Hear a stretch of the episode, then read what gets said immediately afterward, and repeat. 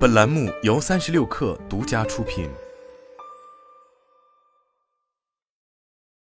本文来三亿生活。二零二一年四月，抖音方面在首次提出兴趣电商这一概念时，就曾表示，其电商业务将基于用户对美好生活的向往，满足用户潜在购物兴趣，并重点提升用户发现兴趣并为兴趣消费的能力。在外界看来，这个概念的背后其实就是以内容驱动交易的逻辑，所以在随后很长的一段时间里，外界对于抖音电商感知更强的就是短视频加小黄车以及直播带货。事实上，此前抖音电商总裁魏文文也曾在接受媒体采访时表示，抖音电商把商品内容化是与其他电商平台的最大区别。但如今，这种表象似乎正在发生变化。据抖音电商日前发布的三点八大促战报显示，在直播间订单量同比增长百分之一百四十八的同时，有越来越多的用户习惯在货架场景中选购兴趣货品。其中，抖音商城支付用户量达到了二零二二年同期的百分之两百六十，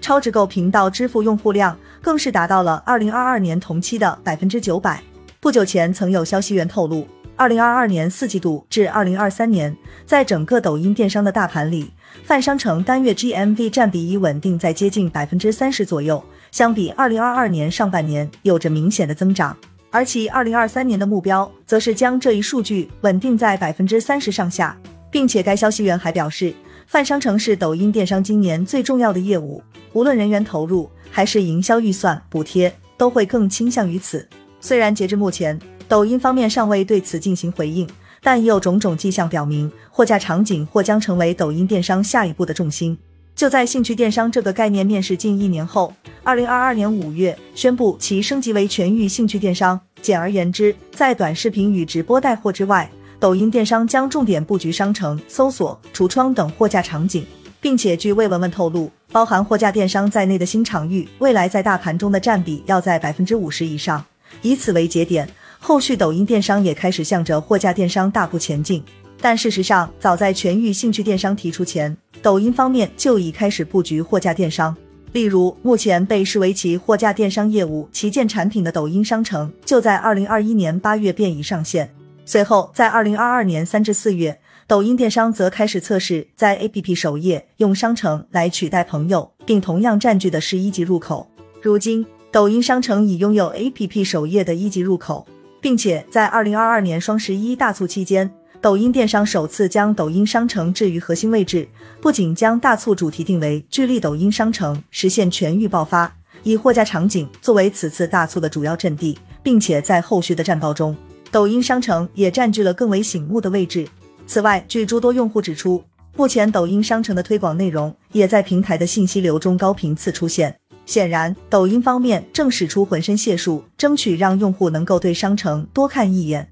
进入二零二三年后，抖音电商更是加快货架场景的布局节奏，不仅先后上线抖音超市在橱窗中测试种草功能，更是在三月初宣布了一项为期三个月的优惠政策，即针对橱窗、搜索、商城等货架场景中的商品卡订单免收佣金，只收取百分之零点六至百分之一的技术服务费。此前，抖音方面就曾明确表示，商品卡订单免用新规以及同期推出的个人开店系列权益，都是为了促进商家加大对于货架电商场景的投入。不难发现，在过去的两年多时间里，抖音电商一直在加大货架场景的权重。尽管兴趣电商之名仍在，但更重要的或许已经改为了全域二字。无独有偶，同样是凭借短视频直播带货切入电商赛道的快手，也开始在积极布局货架电商。近日就有消息源透露，快手二零二三年重点运营的新货架电商场景新商城招商项目已进入提报阶段，预计三月将大规模上线。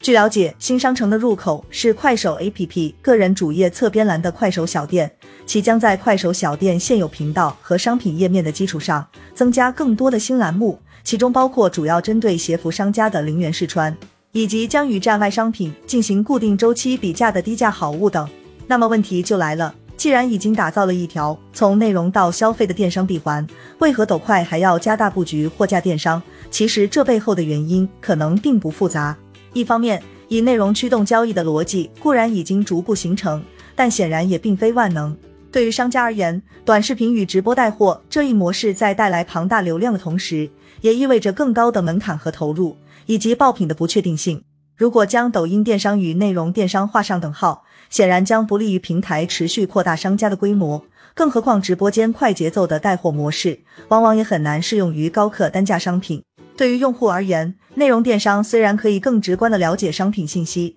但也意味着需要先看视频或直播才能购物，体验相对较为繁琐。更况且，兴趣往往是转瞬即逝的，在直播与短视频内容刺激下产生的消费，可能会属于冲动消费范畴。一旦用户幡然醒悟，也将带来更高的退货率。据三十六氪此前公布的相关报告显示。二零二一年国内直播电商的平均退货率高达百分之三十至百分之五十，而传统电商则只有百分之十至百分之十五。另一方面，对抖快来说，信息流中的电商及商业化内容已经不低，所以受均衡各业务流量和维护用户体验的考虑，能够再多分给电商的比例或许已经很难提升。而货架电商则可以补充内容以外的场景，帮助平台从货找人拓展到人找货。在帮助商家实现私域运营，获得更多稳定性的同时，挖掘那些未曾在直播间下过单的用户。毕竟，在用户与流量增长几乎见顶、成为共识的情况下，深挖每一位用户的价值也已迫在眉睫。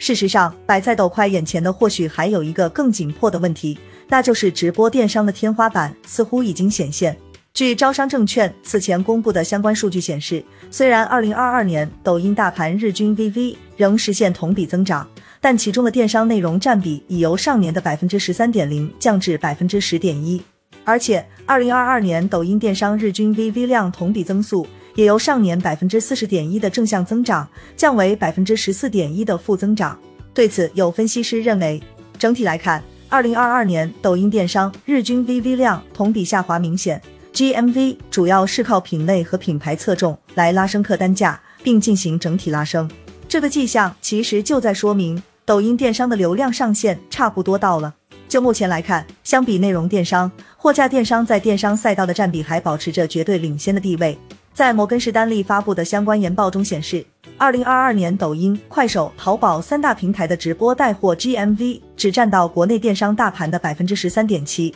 而以货架电商为主的传统电商业态则仍占据了接近九成的份额。所以，对于在电商赛道试图走得更远的抖音、快手来说，显然不可能只停留在内容电商上，只有做到双冠齐下，才有可能走得更远。除了此次的三点八大促战报外，在本月初的商品卡新规发布会上，抖音电商副总裁青木曾公布了一组数据，其中显示，在二零二一年十一月十九日至二零二二年十一月十八日，抖音平台内电商意图搜索日均 PV 超四点六亿，抖音商城 DAU 达一点六亿。店铺橱窗日均 PV 近一亿，这些数据无疑表明，用户在抖音似乎已经养成主动搜、主动逛的习惯。虽然在全域兴趣电商这个概念提出近一年后，抖音的货架电商也逐渐有了起色，但这或许并不意味着抖音电商就此可以高枕无忧了。事实上，诸多挑战仍摆在抖音电商的面前。首先便是用户习惯的建立。虽然通过直播带货，抖音如今已经有了电商平台的底色。但论起货架模式，无论是经营于此多年的淘宝、京东，还是拼多多，无疑都比抖音有着更加成熟的用户心智。而且对于抖音来说，一旦全力压住电商，其内容平台的定位还能保持住吗？其次，当从货找人模式转变为人找货时，比拼的就将不完全只是商品价格。毕竟，天猫、京东等平台之所以有着比抖音更高的转化率、复购率，除了属性差异、转化路径更简洁外，还有着包括商家规模、商品品类、供应链质量、售后物流配送等方面的影响。抖音电商或许可以通过筛选流量、开辟新入口等方式来解决其中一部分问题，但当下无论是商家规模还是仓储物流，显然都很难一时半刻就赶上。此外，近年来淘宝、拼多多也愈发重视短视频直播电商。不久前就消息称。拼多多旗下短视频业务多多视频的 DAU 峰值已于二零二二年底、二零二三年初突破一点五亿，目前稳定在一至一点二亿，且用户时长峰值已超过四十分钟，目前稳定在三十分钟左右。这个成绩对于抖音来说，无疑也有着被偷家的风险，所以还需面临着是继续进攻还是防守的抉择。不久前，青木公布的抖音电商相关数据在透露积极信号的同时，其实也留下了一个问题。那就是这些数据只提到了货架场景流量的庞大，却并未披露实际的转化率，也使得这份成绩单的说服力被打了点折扣。所以，抖快的电商之路未来究竟将走向何方，或许还需要时间来给出答案。